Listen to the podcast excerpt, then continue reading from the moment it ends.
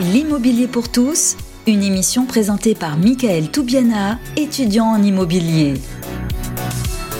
Les amis, bienvenue. On se retrouve aujourd'hui pour ce septième numéro de l'Immobilier pour tous. Très heureux de vous, euh, bah, de vous revoir tous les mois. L'Immobilier pour tous, c'est une émission faite par les jeunes, pour les jeunes, où on met à chaque fois en avant les métiers de l'immobilier. Et aujourd'hui, on vous met en avant le métier de courtier en prêt immobilier. On a la chance, enfin j'ai la chance, d'accueillir aujourd'hui Olivier Jourdan de chez Elopré. Comment ça va? Ça va super. Bonjour Michael, merci pour l'invitation. bah, Avec grand plaisir, je suis très content de te recevoir pour parler de ta société, de parler bah, du coup du métier de courtier.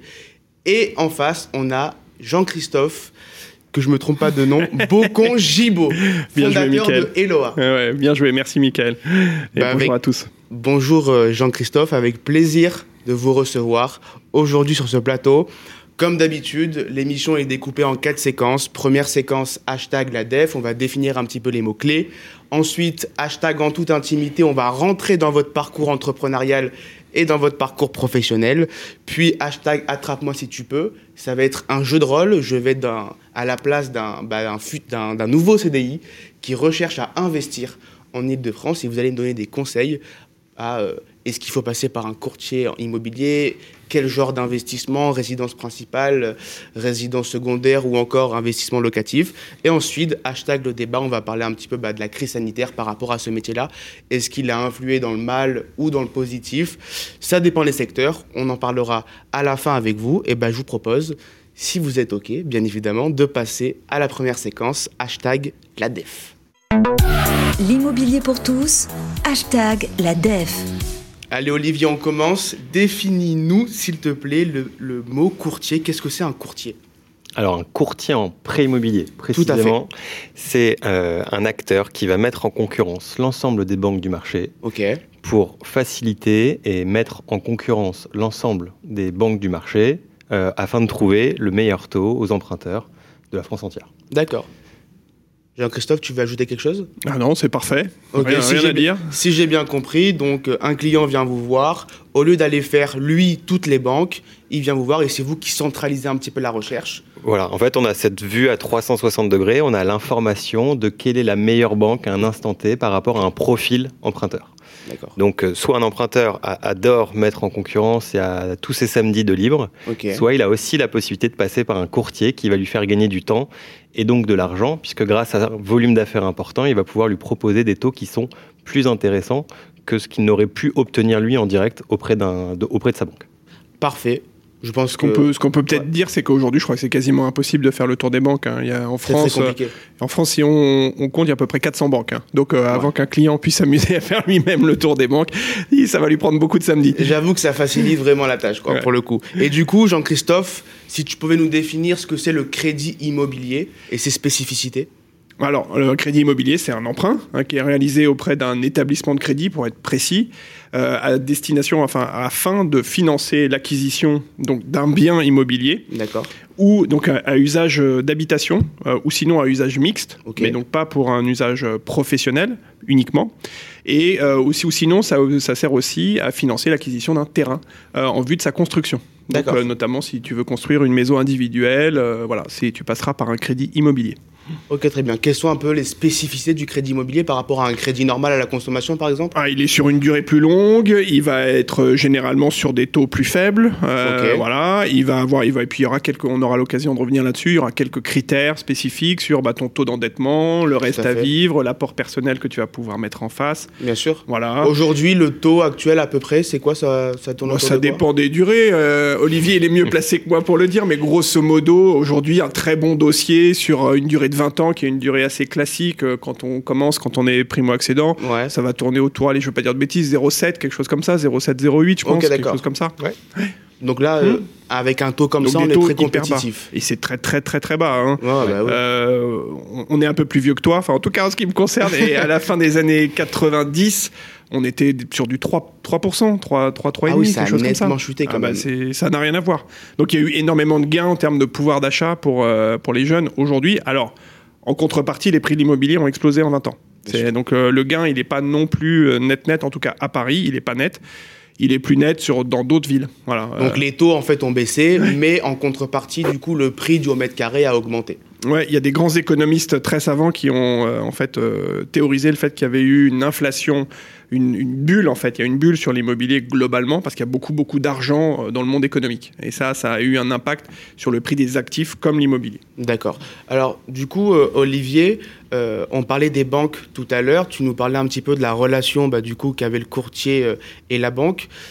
Quelles sont leurs relations? Est-ce que les relations sont plutôt bonnes? Est-ce que le fait de les mettre en concurrence tous, du coup, bah, ça les freine un petit peu, je sais pas, à donner des, leurs meilleurs taux ou quoi Comment ça se passe? Alors, il faut savoir que le prêt immobilier, c'est avant tout un outil de conquête pour la banque. D'accord. Euh, c'est grâce à ce levier qu'elles vont euh, gagner des nouveaux clients. Euh, tu changes pas de banque comme de chemise. tu mets rarement en concurrence ta banque sur tes frais de carte bleue, sur ton taux de rendement d'épargne de livret A. En revanche, quand il s'agit de ton prêt immobilier, euh, là, tu peux faire des économies substantielles et en général, tu es d'accord pour changer de banque euh, et domicilier tes revenus dans la banque qui te proposera le meilleur taux.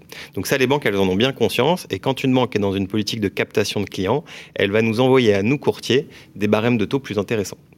Euh, donc ça, c'est une première chose. Nous, on est là pour faire gagner des parts de marché aux banques. Donc elles ont un petit curseur et à la fin du mois, en fonction du profil recherché, euh, en fonction de leur envie à gagner des nouveaux clients, elles vont nous envoyer à nous courtiers des taux plus ou moins intéressants. D'accord. Donc elles vous considèrent comme un allié.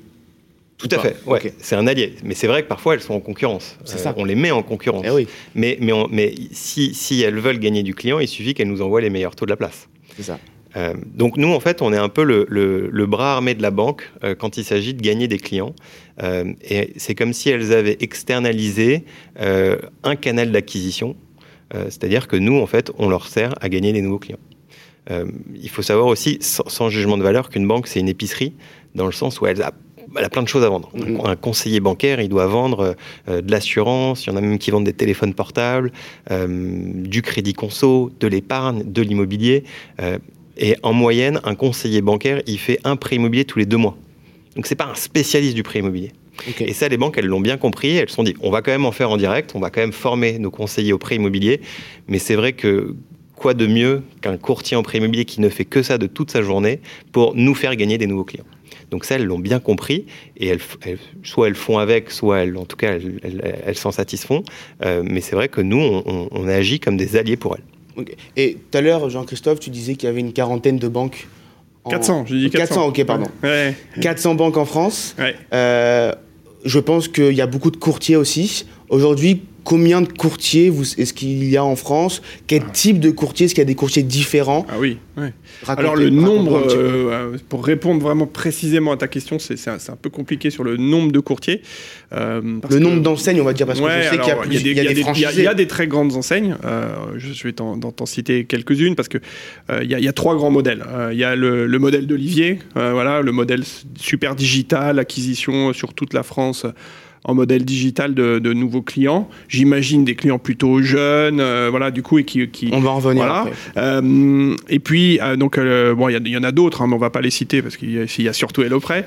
euh, et puis, il y a donc les courtiers organisés en réseau. là, il y en a donc les grandes enseignes. Donc, notamment le premier qui vient en tête, là, il y a Meilleur Taux, mais Meilleur Taux a un modèle aussi qui se rapproche un peu de celui d'HelloPrêt parce qu'ils ont un modèle mixte, hein, de réseau et aussi d'acquisition digitale. Euh, donc voilà, donc après il y a CAFPI, vous financez, enfin tous ces grands réseaux qui fonctionnent avec des affiliés, des franchisés. Euh, voilà, donc là il y a beaucoup, il y a on va dire une dizaine à peu près de gros gros acteurs, Empruntis, enfin tous ces gens-là, okay. INFI, Avisofi, voilà vraiment beaucoup beaucoup d'enseignes, enfin une douzaine à peu près. Et puis après il y a un troisième type d'acteurs, ça va être les acteurs indépendants. Et là, euh, voilà, la beauté de ce métier, c'est qu'il y en a beaucoup. Il y en a, beaucoup dans toute la France et euh, voilà, dans chaque région. J'en citerai un parce que quand je suis tombé sur sa dénomination sociale, il m'a fait rire. C'est Beaujolais Courtage, par exemple, tu vois, ah, et comme son nom l'indique, est dans le secteur du Beaujolais. Voilà, et donc ça, c'est des, des, peut-être qu'il nous suit entités. Mais j'espère. on lui dit bonjour et donc ça, c'est des entités, tu vois, où il va y avoir une, deux, trois, quatre, cinq. Lui, je crois qu'il en a un peu plus, à peu près 7 huit personnes, tu vois. Dans, voilà, et donc ils, ils vont agir plutôt euh, avec des banques cette fois-ci souvent régionales, les caisses régionales, le Crédit Agricole, Caisse d'épargne, Banque Pop et tout ça. Et ils vont avoir une couverture qui va plutôt être régionale en travaillant avec des apporteurs d'affaires, des agents immobiliers notamment dans la région. Mais comment on fait pour choisir? Demain, je veux emprunter, je fais comment pour choisir quel est le courtier qui va être le meilleur quoi? Alors, ah, il y a, là-dessus, euh, tu imagines bien que le marketing est à fond. Il y a le marketing nouveau, euh, digital, qui joue euh, à plein, voilà, en faisant de l'affiliation, de l'acquisition, des mots-clés, du payant, du gratuit, tout ça. Donc, c'est celui qui va être le plus présent. Et puis, il y a le marketing à l'ancienne. Hein. le marketing à l'ancienne, c'est quoi? C'est le porte-à-porte. Tu as des courtiers qui font, qui vont voir, comme ce que doit faire normalement aussi un conseiller immobilier en banque, hein, c'est d'aller voir localement les notaires, les agents immobiliers, tout le monde, tout son écosystème, pour avoir ce qu'on appelle des prescripteurs. Mais du coup, je suppose, les banques, à tous les courtiers, elles leur proposent des taux identiques. Elles ne peuvent pas proposer un taux particulier à Elopré et un autre taux, par exemple, à vous financer. Peut-être que je dis des bêtises. Comment, enfin, les banques, comment elles, enfin, au final, qu'est-ce que ça va changer pour un, pour un client d'aller chez Elopré ou chez un autre? Puisqu'au final, on va retrouver les mêmes taux. Sur le, sur le taux d'intérêt, tu as raison, euh, ça va pas changer euh, fondamentalement. Euh, à partir du moment où un courtier est référencé euh, auprès d'une banque, il signe une convention. Et à partir du moment où il est conventionné avec cette banque, cette banque va lui envoyer les mêmes barèmes de taux, qui soient meilleurs taux, euh, Empruntis, euh, Hello Prêt ou, ou autre. D'accord. Euh, il y a une petite différence, c'est quand même la, la, la, qualité relationnelle que va pouvoir instaurer le courtier avec ses, ses, ses banquiers. Mais là-dessus, il y a quoi? Ça, va, ça va être du, de la décote de 0,05 à 0,10 pour le même dossier, même le meilleur courtier de France versus euh, le, le, le, le pire courtier, le, pire courtier de France, il va y avoir 0,10, 0,15 d'écart sur le taux. Et c'est un grand maximum. Euh, donc pour, pour répondre à ta question, c'est pas forcément le taux. C'est pas forcément le taux. Et d'ailleurs, dans un prêt immobilier, il n'y a pas que le taux d'intérêt qui compte. Le, prêt immobilier, c'est avant tout un package. Euh, déjà en amont, tu as besoin d'être rassuré. Euh, et souvent, tu as besoin aussi qu'on t'explique. Donc, tu as besoin de quelqu'un qui est performant, qui est bon, mais qui est aussi pédagogue. Donc, qui t'explique pourquoi tu as besoin d'un prêt ou du coup quel type de prêt tu as besoin, sur quelle durée, avec quel niveau d'apport. Donc tu as besoin de beaucoup de pédagogie et tu as, as, besoin d'un accompagnement jusqu'à la signature finale chez le notaire. Et en plus, dans ce prêt immobilier, qui est un package, tu as un taux d'intérêt, mais tu as aussi un taux d'assurance et tu as des multiples options comme la suppression des pénalités en cas de remboursement anticipé, la modularité des mensualités ou encore l'option de report des mensualités si tu veux partir faire un tour du monde. Donc, tu pas que le taux d'intérêt et la différence qu'il peut y avoir entre un courtier A et un courtier B, ça va être donc cette pédagogie, cet accompagnement, cette disponibilité, cette réactivité et aussi l'ensemble des autres options à côté du taux d'intérêt. D'accord. Alors du coup, présente-nous HelloPrêt. Qu'est-ce que vous vous proposez? Alors HelloPrêt, euh, on propose on propose beaucoup de choses. Euh, D'accord. Je, je, me suis même fait des petites notes pour. Prends ton temps, vas-y, liste-nous tout. Pour rien oublier. en gros, HelloPrêt, on propose, euh, on propose un, service tout en un. Euh, D'abord, on va euh, pouvoir t'envoyer des attestations de faisabilité, parce qu'aujourd'hui, c'est très important quand tu vends un bien. Quand un vendeur met en, met en vente un bien, il peut avoir peur de la faisabilité du dossier de son acquéreur. Il ne veut pas que sa vente pète. donc nous, pour rassurer les vendeurs et rassurer les agents immobiliers, on envoie des attestations de faisabilité à nos clients acquéreurs. Ensuite, on a mis en place euh, un système qui s'appelle HelloScan, euh, qui permet en fait à l'emprunteur de ne passer à côté d'aucune annonce. C'est un agrégateur d'annonces qui va scanner tous les sites d'annonces immobilières. Et au lieu d'avoir des alertes chez euh, Se Loger, chez Logikimo, chez Le Bon Coin, chez PAP, nous, on a cet agrégateur d'annonces qui fait qu'il va rentrer ses critères une seule fois. Et tous les jours, il recevra les annonces correspondant à ces critères sur l'ensemble des, des, des, sites d'annonces. Ah oui, donc là, c'est pour le coup un service vraiment à côté de, bah du ouais. comptage. Tu, tu, tu, me dis quelle est la différence entre HelloPrêt et les autres Ah ok, j'apprends, j'apprends. Je, je, te balance les Magnifique. Je te balance ça, c'est le marketing moderne. c'est ça qu'il fait pour euh, donc, aller chercher les J'en prends plein les yeux. Donc on a un agrégateur d'annonces, okay. ce qui nous sert aussi ce qu'on appelle à nurturer, parce que c'est vrai que le, le nurturing, nous on a beaucoup de clients, mais souvent leur projet est pas mûr. C'est-à-dire qu'on a un client qui nous appelle, alors combien je peux emprunter? Vous pensez que je peux emprunter combien? 300 000 et du coup ça me fait un budget de 400 000. Puis derrière, il doit aller visiter des biens et puis il va se planter et puis finalement il achètera que dans 6 mois, un an, deux ans. Donc nous, ça c'est un outil qui nous permet donc de nurturer ce client, de l'accompagner dans le temps et d'être toujours présent dans sa boîte email puisqu'il va recevoir des annonces HelloScan by HelloPrêt quotidiennement. Euh, ensuite, à chaque fois qu'il veut aller faire une visite ou qu'il a un coup de cœur, on lui envoie cette fameuse attestation de faisabilité. Ensuite, on lui offre un tableau de bord sur lequel il peut uploader l'ensemble de ses pièces. Donc ça, Juste une question. Donc ça veut dire que si vous lui envoyez une attestation de faisabilité et que du coup pour son dossier, c'est pas faisable, donc du coup, ça sert à rien qu'il aille visiter. Exactement. Ouais, on le fait gagner du temps. D'accord. Voilà. On va- on va pas lui dire. Il faudra qu'il revoie son budget. C'est ça. Exactement. Soit gagner plus, soit apporter euh, plus. euh, voilà. Très bon, Hello Prêt, très très bon. Euh, et ensuite, donc, il a un, un rendez-vous à distance. Donc, HelloPrêt, nous, c'est du distanciel. Donc, euh, bah, ça, cette année Covid a été un catalyseur, puisque maintenant, la plupart des rendez-vous, de toute façon, sont à distance. Donc, nous, ça, en 2018, quand on a lancé HelloPrêt, euh, c'était une de nos marques de fabrique. Tous les rendez-vous se faisaient en visioconférence. Euh, et une fois que le, le- le client est chaud et mûr, une fois qu'il est sur le point de faire une offre, là, on va monter son dossier. Il va pouvoir donc uploader ses pièces sur un tableau de bord. Et donc là, on va interroger comme un courtier classique l'ensemble des banques du marché pour lui trouver le meilleur taux d'intérêt et le meilleur package. Et ensuite, c'est un accompagnement. On a un back-office qui va l'accompagner juridiquement aussi sur la relecture de ses offres de prêt pour qu'il aille sereinement jusqu'à la signature finale chez notaire et qu'il devienne propriétaire. Alors, Hello Prêt, est-ce que c'est un courtier digital ou un courtier digitalisé? Je sais que c'est différent. Alors, HelloPrêt, c'est un courtier figital. Figital. Il invente un mot. Alors non, je ne l'ai pas inventé, c'est presque devenu un lieu commun, figital. C'est le mix entre physique et digital. D'accord. Euh, moi, en fait, avant de, de- de- de créer le prêt, j'avais Persona Courtage. D'ailleurs, j'ai toujours Persona Courtage, qui est un courtier traditionnel. Très bien. Donc, j'ai un peu un pied dans les deux mondes. Un courtier classique, euh, bourgeois parisien, haussmanien. Alors, ils ont plus de costume cravate. On a un peu. On va en venir après Voilà. la différence. Et... Mais en tout cas, voilà. Et, et, et, et- on voulait pas se couper parce que c'est un business model qui marchait. Il y a encore plein de courtiers euh, classiques qui n'ont rien du tout, qui ont rien digitalisé du tout, qui cartonnent encore et qui cartonnent toujours. Mais on voulait pas non plus passer à côté de, l'ère du digital. Et c'est vrai que chez, chez les millénials et, et- et plus, c'est devenu une seconde nature de comparer et de comparer sur Internet. Donc on voulait réunir les deux mondes. Et c'est pour ça qu'on utilise le mot figital. Figital. Parce qu'encore une fois, on ne veut pas non plus remplacer le courtier.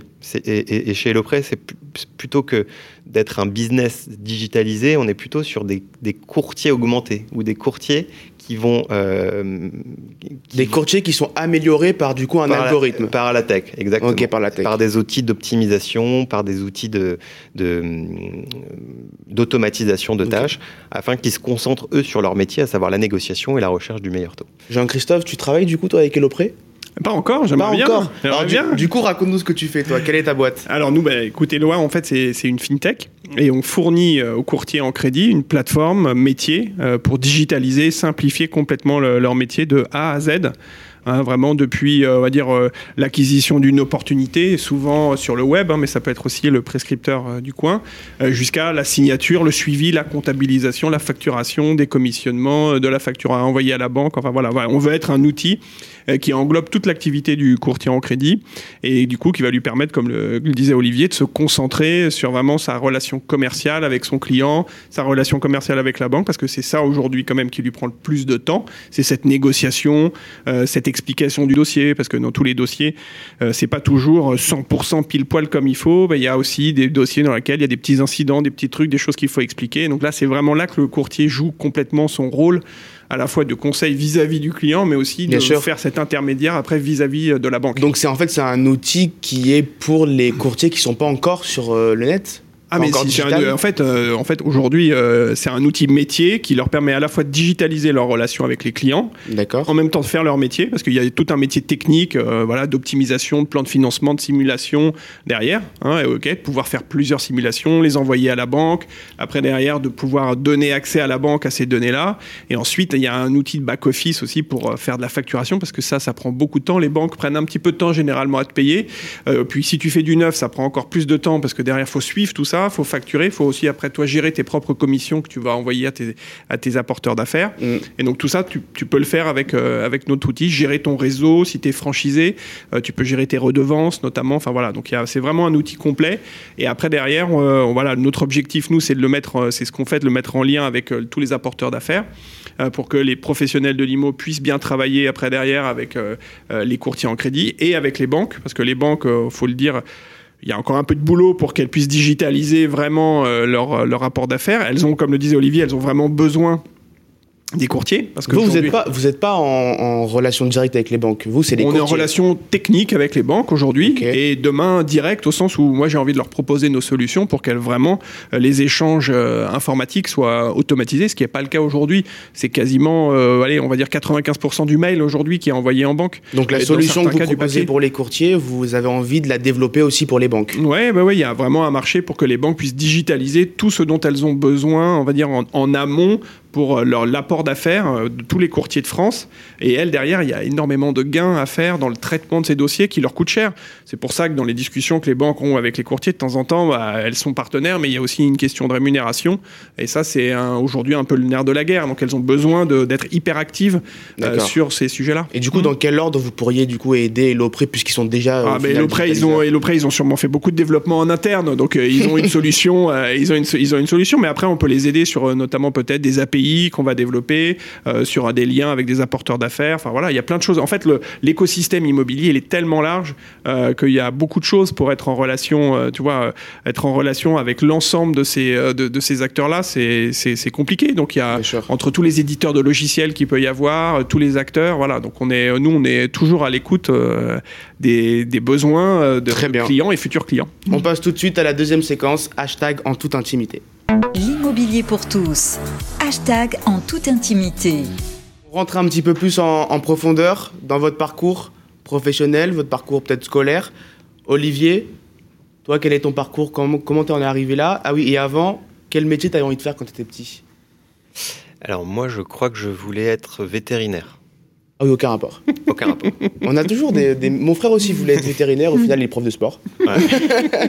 je voulais être vétérinaire, mais je sais pas si je sais pas si c'est lié à mon éducation ou à ou, si parce que mon père, quand il voyait passer une belle voiture dans la rue, il me disait, euh, tu vois, si tu travailles bien à l'école, c'est ce que tu pourras t'acheter. Mmh. Mais je me, souviens, ou je sais plus, c'est ma mère qui me disait ça il n'y a pas si longtemps, que très petit, je regardais l'émission Capital.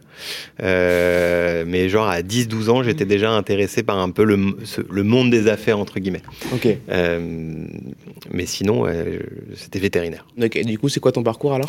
Et alors, moi, j'ai fait une école de commerce post-bac en 5 ans. Euh, ensuite, j'ai une petite expérience dans le e-commerce euh, avec un gars qui a fait HEC. On a lancé un site euh, de vente privée de montures de lunettes pour les opticiens. donc c'était c'est du B2B. sur de la vente privée. Donc marge très faible, parce que quand tu fais de la vente privée, tu marges moins, et en plus dans le B2B. Et par ailleurs, à l'époque, ça, fait ça fait plus de 10 ans, les opticiens passaient commande encore via fax. Donc on est peut-être arrivé un petit peu tôt sur le marché puisque nous c'était un site internet. Donc ça ça a, pas marché et puis euh, on a voilà on a, tenté ça pendant une petite année et ensuite par opportunisme euh, je suis rentré courtier en prêt immobilier. Donc euh, un, conseiller, financier, donc courtier en prêt immobilier dans une boîte qui existe toujours, qui s'appelle ACE Crédit. et j'ai fait ça pendant 5-6 ans. Et c'est un métier que j'ai adoré. Euh, parce qu'il y avait une vraie relation clientèle. Et moi, je suis un commercial dans l'âme. Euh, mm. J'adore vendre. Et ce qui me plaisait, c'est que je vendais pas non plus. Euh, enfin, je vendais quelque, chose de technique. Je pouvais pas raconter n'importe quoi à mes clients. et, et, et j'avais des clients puisque j'ai commencé dans la région parisienne, plutôt à l'ouest parisien. J'avais plutôt des clients dits haut de gamme. j'avais des directeurs financiers, des directeurs administratifs. Donc, je pouvais pas leur raconter la lune pour vendre un crédit. Donc, ça, ça, me plaisait d'avoir un, un, niveau de langage et de dialogue assez euh, soutenu, assez élevé, et de, vendre, mais quelque chose de technique. Et par ailleurs, ce que j'aimais aussi, c'était que euh, je, je vendais pas un crédit en fait. Quand, un mec arrive dans ton on bureau, on vend un projet. Ouais, on vend un projet et puis on, en, fait on se vend soi sans le vouloir. aussi. Parce que le, client quand il arrive dans notre bureau, on n'a pas besoin de le convaincre qu'il a besoin d'emprunter. Non, il, a trouvé le bien de ses rêves, il a trouvé son dernier étage bien exposé, il va pouvoir avoir une chambre pour chaque enfant. On va pas lui dire, ah bah il faut vraiment emprunter, vous avez vraiment besoin d'emprunter. Non, lui, il sait qu'il a besoin d'emprunter. En revanche, il veut emprunter au meilleur taux.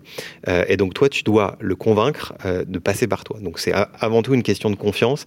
Et moi, j'aimais l'idée de, de, me dire, OK, j'ai réussi à inspirer la confiance chez cette personne. Parce que dans ce métier, une fois que la personne, elle te fait confiance, il n'y a aucune raison qu'elle ne passe pas par toi. Très bien. Et c'est ça que j'aimais aussi.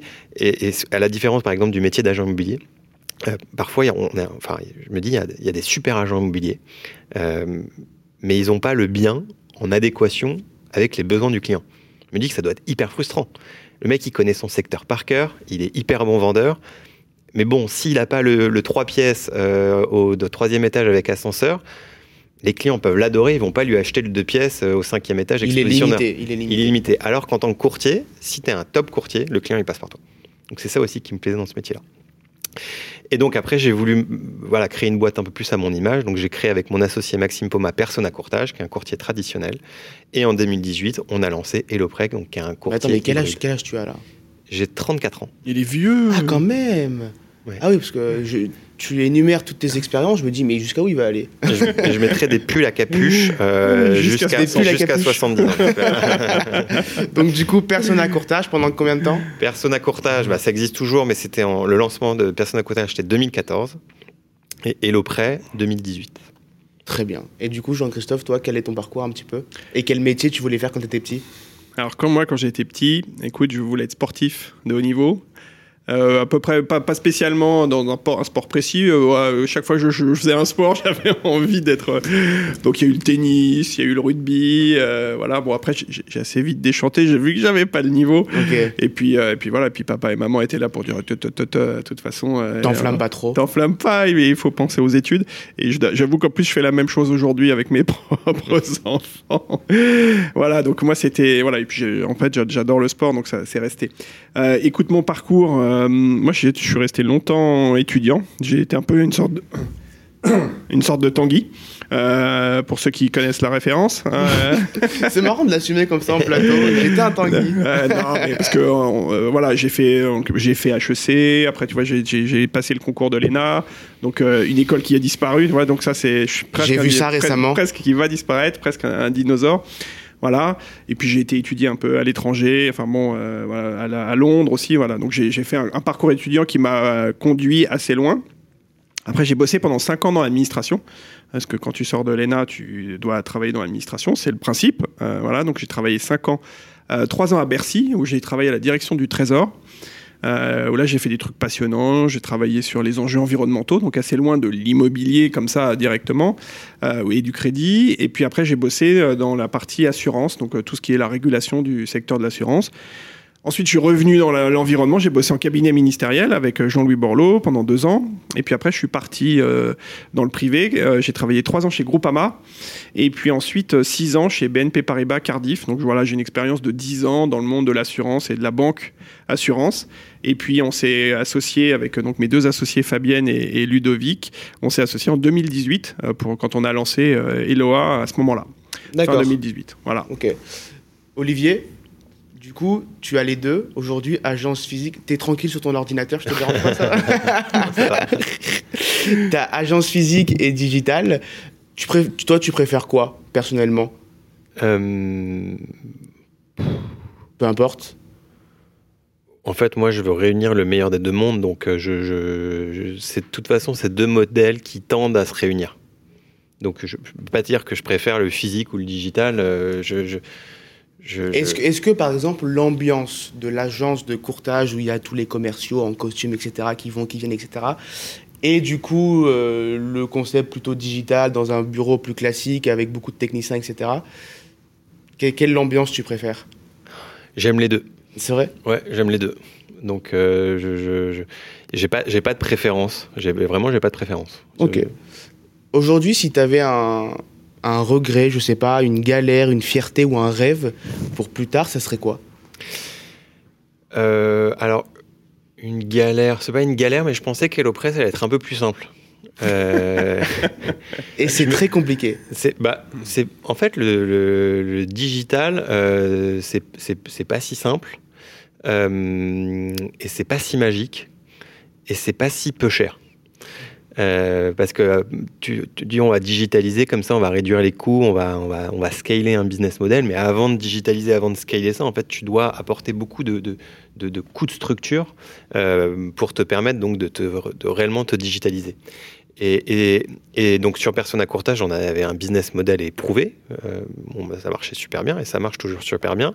Et sur HelloPrêt, on va dire, mais en fait, ça va être encore mieux. Déjà, on va, on va réduire les frais de courtage. On s'est lancé en modèle gratuit. Puisqu'en fait, euh, peut-être qu'on a oublié de dire aussi en début d'émission, euh, pour euh, les, étudiants en immobilier qui nous écoutent, le business model du courtage en prêt immobilier, c'est donc de faire gagner des clients aux banques et en contrepartie, elle nous rémunère. Donc la banque, en fait, elle va payer le courtier entre 0,5% et 1% du montant du prêt, parce que grâce à elle, elle a gagné un crédit et elle a surtout gagné un nouveau client. Vous n'êtes pas, pas payé également par les, les Et on a une double rémunération via des frais de courtage.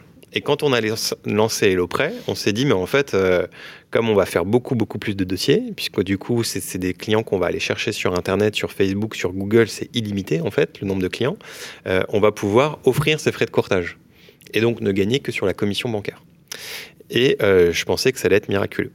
Euh, et en fait, ça n'a pas été miraculeux. Ça a bien marché, mais j'ai pas fait x2 par rapport à Persona Courtage, alors que, en fait, j'avais toute la France entière comme terrain de jeu euh, et j'étais gratuit. Et je me suis dit, mais ça va être magique, en fait. Je vais, faire un x10 sur mon chiffre d'affaires. Et en fait, pas forcément. Donc on a essuyé pas mal d'écueils, notamment sur le modèle gratuit. Et en fait, on s'est rendu compte que tout ce qui était gratuit n'avait pas forcément de valeur. Euh, et en fait, ça dévalorise un petit peu ton, ton, ton, business et ton produit d'être gratuit. Le fait que ça soit gratuit, les gens ils disent Ah, peut-être que force, c'est peut-être pas au final euh, un bah, bon produit. Tu avais un courtier physique qui demandait 2500 euros. Et toi, et, il te disait, bah, vous venez, vous vous garez en voiture avec votre dossier sous le bras, je vous fais patienter dans ma salle d'attente, je vous prends une heure et je, et je coûte 2500 euros. Et nous, on disait, bah, on, leur disait, vous n'avez plus besoin de vous déplacer, faites ça en visioconférence dans votre salon, vous scannez, vous prenez en photo vos pièces et on est gratuit. Et en fait, le, bah, ils étaient déboussolés. Ils étaient déboussolés. Et du coup, ils disaient, bah, c'est quand même mon prêt immobilier. Là, je vais, je vais, je vais m'endetter sur 25 ans. Ça va me coûter 1500 euros par mois. Je veux prendre aucun risque. Je pense que si c'est plus cher, c'est que c'est mieux. Et donc souvent, ils prenaient l'option du courtier euh, à 2000 ou 2500 euros. Jean-Christophe, toi aujourd'hui tu travailles en B2B. Oui. C'est ça, donc ce sont les courtiers qui sont mm. tes clients. Mm. Tu as également travaillé en B2C avant mm. ou même maintenant encore, tu as toujours ta boîte? Oui, alors, on a, alors moi personnellement je ne l'ai pas fait euh, directement, mais mes associés l'ont fait ouais, avec euh, lepartenaire.fr qui est un, modèle comme celui, comme celui d'Eloprêt. Euh, et donc euh, voilà, nous on a basculé en B2B complet. Euh, moi j'ai une expérience B2B puisque c'est vrai, ça fait à peu près 10 ans que je suis dans le monde, que je navigue dans le monde des courtiers et j'adore ça. Et tu préfères le B2B au B2C alors, bah, c'est difficile de dire que je préfère parce que j'ai pas fait directement du B2C. J'ai des cofondateurs. Ouais, ouais, ouais. Non, mais je, je, je, vois les gens en faire. Moi, ce que je donc ce que je peux te dire, c'est ce que j'aime dans le B2B, ce que je trouve euh, sympa, c'est de construire des relations avec professionnels, avec des gens euh, dans la durée et euh, qui en plus peuvent être conviviales. Enfin voilà, il y a des gens que je connais depuis 10 ans, avec lesquels je fais du business depuis 10 ans. ça, c'est hyper, hyper, hyper appréciable. Je trouve qu'il y a, voilà, moi c'est ça que j'aime, c'est ça que j'aime beaucoup dans, dans, ce, monde-là, voir les gens grandir, les accompagner, voilà, et puis en, contrepartie, se, se, nourrir, les, se nourrir les, uns les autres. Je trouve que c'est ça dans le, dans le B2B, moi ça me plaît énormément. Quel est le business model de, de Eloa c'est un business model de, de, SaaS en fait, donc euh, de software a service, en fait avec des licences euh, comme Microsoft, hein, euh, comme Microsoft 365, modèle de licence par utilisateur professionnel. Voilà, donc c'est aussi simple que ça. Si tu as une fierté, un rêve, peut-être un regret à nous, à nous raconter, ça serait quoi? Alors écoute, moi j'ai le côté galère, enfin c'est à la fois galère, fierté en même temps, c'est euh, quand j'ai quitté euh, BNP Paribas Cardiff, hein, il y en a beaucoup qui m'ont pris pour, euh, pour un fou. moi, je ne l'ai pas du tout vécu, pas du tout vécu comme ça. Ça faisait très longtemps que j'avais envie d'entreprendre.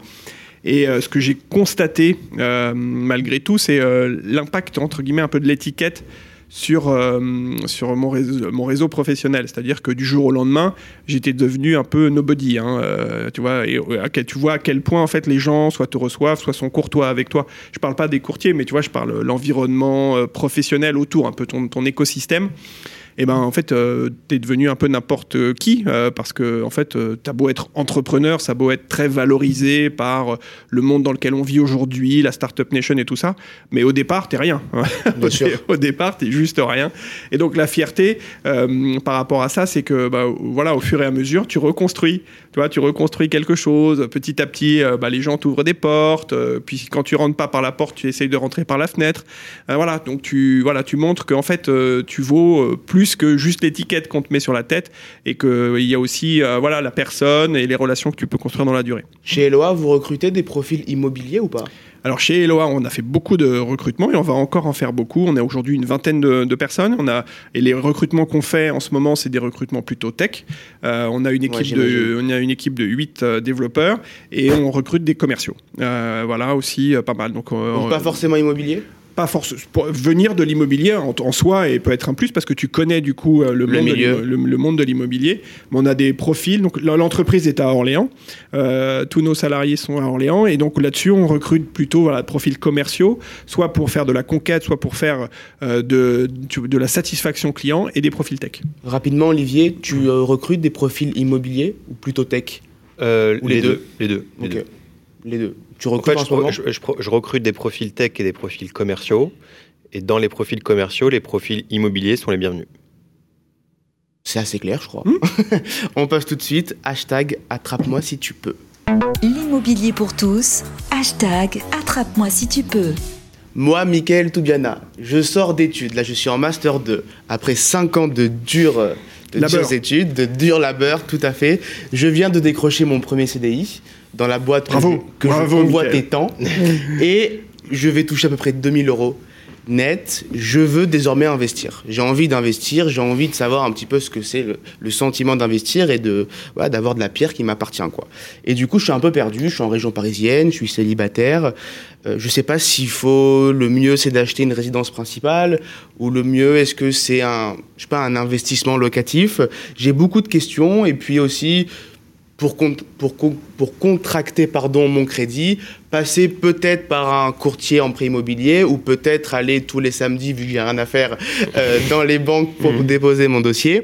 J'ai plein de questions à vous poser. Vous allez tenter de me convaincre, du coup, euh, bah, de passer par un courtier en prêt immobilier.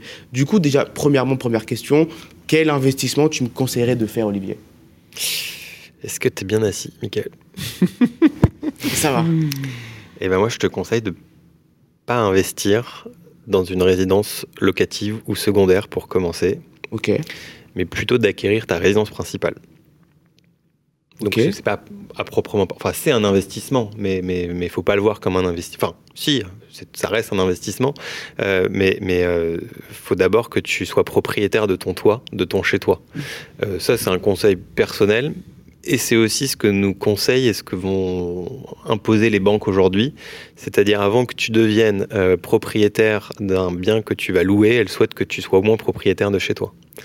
Pourquoi? Parce que si tu commences par investir dans, un investissement locatif, ça va amputer ta capacité d'emprunt. Euh, le jour où tu as envie d'acheter avec euh, ton conjoint, bah, tu pourras acheter moins cher pour ton chez toi parce que tu auras acheté euh, ce, studio étudiant euh, à Rennes. Donc moi, ce que je peux te conseiller, et pour que ton dossier soit plus simple, euh, et de manière très personnelle, c'est de commencer par acheter ta résidence principale. D'accord avec ça, Jean-Christophe? Parce que du coup, moi, je me dis, au final, les jeunes aujourd'hui, acheter leur résidence principale, bah, ils sont plus forcément fans je pense. Aujourd'hui, on veut plus se louer pour être plus agile et pouvoir plus se déplacer facilement. Mmh. Mais du coup, l'investissement locatif, c'est plus comme un business qu'autre chose. On va avoir des rendements et au final, jamais m'acheter de résidence principale, en tout cas pas maintenant. Je sais pas si c'est forcément quelque chose qui me dérangerait. Qu'est-ce que tu en penses? Moi, je suis, je suis d'accord avec Olivier. Hein. Euh, ah oui? Ouais, ouais, ouais. Euh, puis, en fait, ça va être dur d'avoir raison contre les banques, euh, déjà, Michael. Ok. Donc, après, soit si tu as un, un, capital qui te permet de le faire sans emprunter, mais aujourd'hui, from scratch, sans apport, euh, investir euh, quasiment euh, du 100%, tu vois, c'est-à-dire emprunter à 100% un bien en investissement locatif, ça va être hyper compliqué parce que ça fait partie euh, effectivement des, des, des, trucs euh, sur lesquels les banques aujourd'hui sont strictes. Et puis elles ont en plus, elles reçoivent des instructions pour être en plus strictes là-dessus. Voilà. Parce que comme je te le disais, il y a beaucoup, beaucoup d'actifs. Euh, enfin, il y a une, un peu une bulle tout, sur tous ces trucs-là. Et donc, il, y a, il y a un peu de frein qui est, qui est mis par les autorités publiques là-dessus. Et, et puis c'est vrai que après, y a, alors je comprends ce que tu dis sur le, le, le fait effectivement pour les jeunes. Est-ce que en fait c'est pas un frein à la mobilité? Mais non, pas du tout parce que tu peux l'acheter, mais tu le revends. Faut jamais oublier en fait, la durée moyenne constatée hein, sur un prêt, c'est 7-8 ans. Donc, c'est pas parce que tu t'endettes pour acheter aujourd'hui un bien qu'en fait, tu vas le garder toute ta vie. Tu vas tout simplement, le marché est très liquide. Hein. Autant plus, tu nous as dit que tu étais en région parisienne. tout à fait. Euh, mais, en tout cas, je, comprends ta question. Euh, par exemple, à, Paris, c'est devenu tellement cher d'acheter qu'on pourrait se dire, bah, je, vais rester locataire à Paris et je vais acheter en province. C'est ça à quoi je pensais. Je, ben, je, je suis d'accord. c'est- La question, elle est assez légitime, mais, euh, mais c'est vrai qu'on peut pas se battre contre les banques. Et aujourd'hui, voilà, c'est assez euh, normé. Elles préfèrent d'abord, donc rien n'est impossible, euh, mais ça va dépendre aussi de, de- voilà, de- par exemple, quelqu'un qui serait logé à titre gratuit dans une caserne de pompiers. Là, ça s'explique. Il paye pas sa résidence principale, donc on va pouvoir l'aider à financer une résidence locative. Euh, mais euh, ou quelqu'un qui est euh, qui est locataire longue durée, voilà, il a il a 40, 50 ans, ça fait 20 ans qu'il est locataire avec une très bonne capacité d'épargne, et là il veut faire son premier locatif. Ça s'entend, mais quelqu'un qui démarre dans la vie, il vient de signer son premier CDI, il gagne 2000 euros.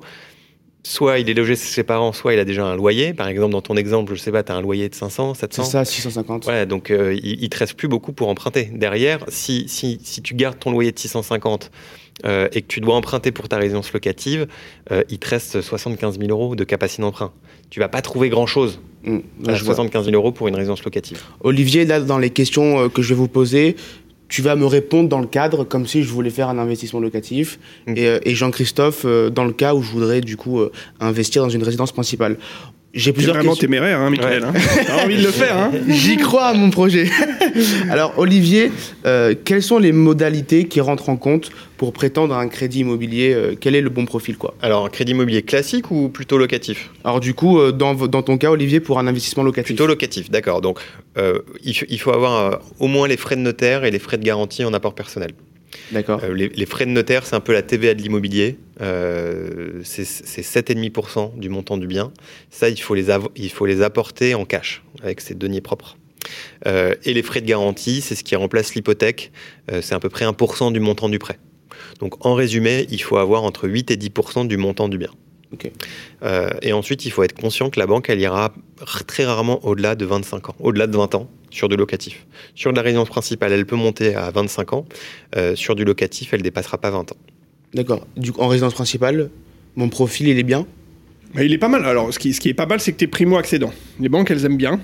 Elles aiment bien les jeunes aussi, parce que, comme le disait Olivier tout à l'heure, elles aiment bien acquérir du jeune client. Parce que et les sur- garder longtemps Parce qu'en fait, euh, ce qu'elle va faire, c'est ce que tu as dû voir pendant tes études, une petite actualisation des flux futurs que tu représentes pour elle. Ça. Et ça, sur euh, 40, 50, puis si elle t'avait en plus un contrat de retraite, derrière, là, elle est, elle est hyper contente. Donc, euh, non, en tant que jeune primo-accédant, euh, elle, elle, a- elle aime beaucoup ton profil. Ça, c'est sûr.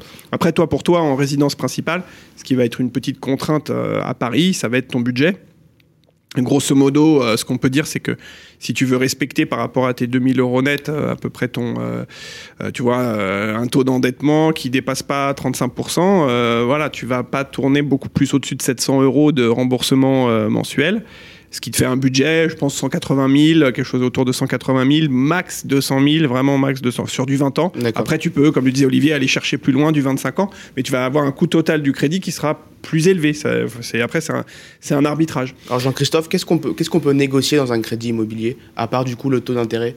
Parce que tu peux déjà, ce qui est bien, c'est c'est en fait quand tu passes par un courtier, c'est que c'est pas toi qui négocie. Euh, donc c'est un vrai professionnel qui a l'habitude de faire ça avec le banquier et qui en plus a une relation quasi quotidienne avec le banquier. Donc il sait, il connaît à l'avance les points sur lesquels il peut négocier, pas négocier avec telle ou telle ou telle banque. C'est son, c'est son taf. C'est pour ça qu'il est bon. C'est pour ça que tu vas le voir. Donc tu vas pouvoir, il va y avoir des sujets autour de, bah, notamment si tu as de l'épargne, un peu, il va demander, euh, voilà, ce que tu peux rapatrier dans la banque. Euh, il va y avoir des contreparties, comme euh, disent souvent les banques aux courtiers, qui vont être peut-être de placer souvent la domiciliation des salaires. Donc là, euh, il va falloir, si tu veux pas la, faire, ça, va être une négociation un peu, un peu compliquée pour le courtier. Après, tu vas avoir, tu, veux, tu peux donner comme contrepartie. Le fait de faire l'assurance emprunteur chez lui, ou au contraire, tu dis attends, moi je suis jeune et tout, l'assurance emprunteur, votre truc là qui va coûter trois fois plus cher, j'en ai pas vraiment envie, je vais plutôt aller prendre une délégation, passer par mon courtier en crédit pour faire de l'assurance emprunteur. Voilà, parce que là, aujourd'hui, avec les taux bas, hein, l'assurance emprunteur, elle, ça peut coûter aussi cher, voire plus cher que le, Ouais, bien sûr, bien sûr. plus cher que le, le prêt lui-même. hein.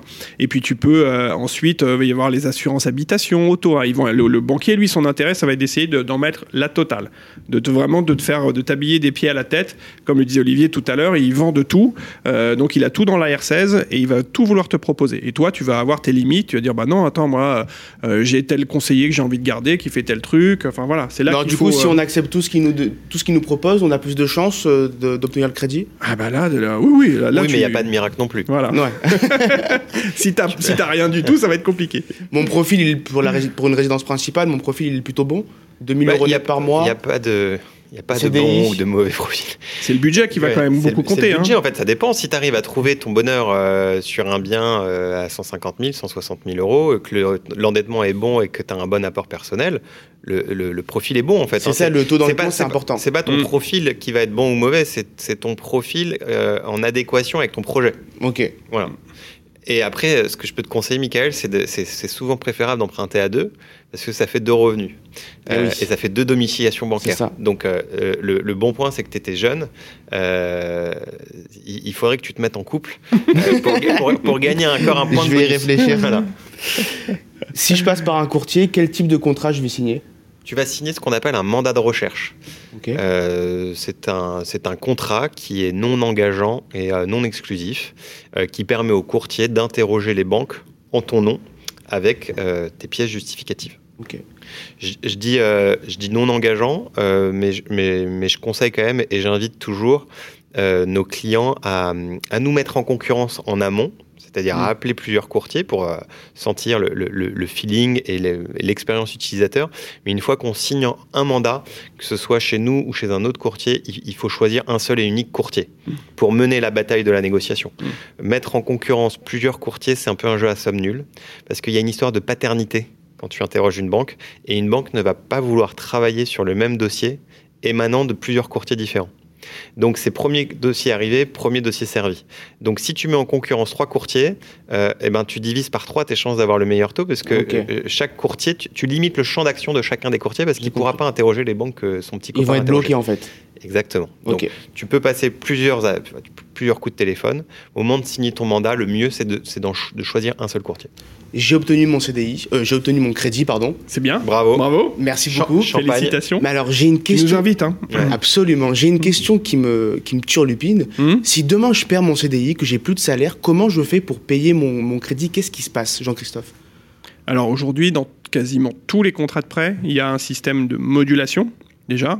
Donc tu peux baisser ton remboursement mensuel. hein. Euh, Ça va généralement 30, 40, ça peut aller jusqu'à 50 Et encore parfois mieux, tu peux même suspendre pendant quelques temps euh, le paiement euh, de ton remboursement. Tout ça, ça se demande. à- le- le- la modulation, c'est quasiment de droit. La suspension, il faut quand même euh, obtenir aussi l'autorisation euh, de la banque pour le, pour le faire.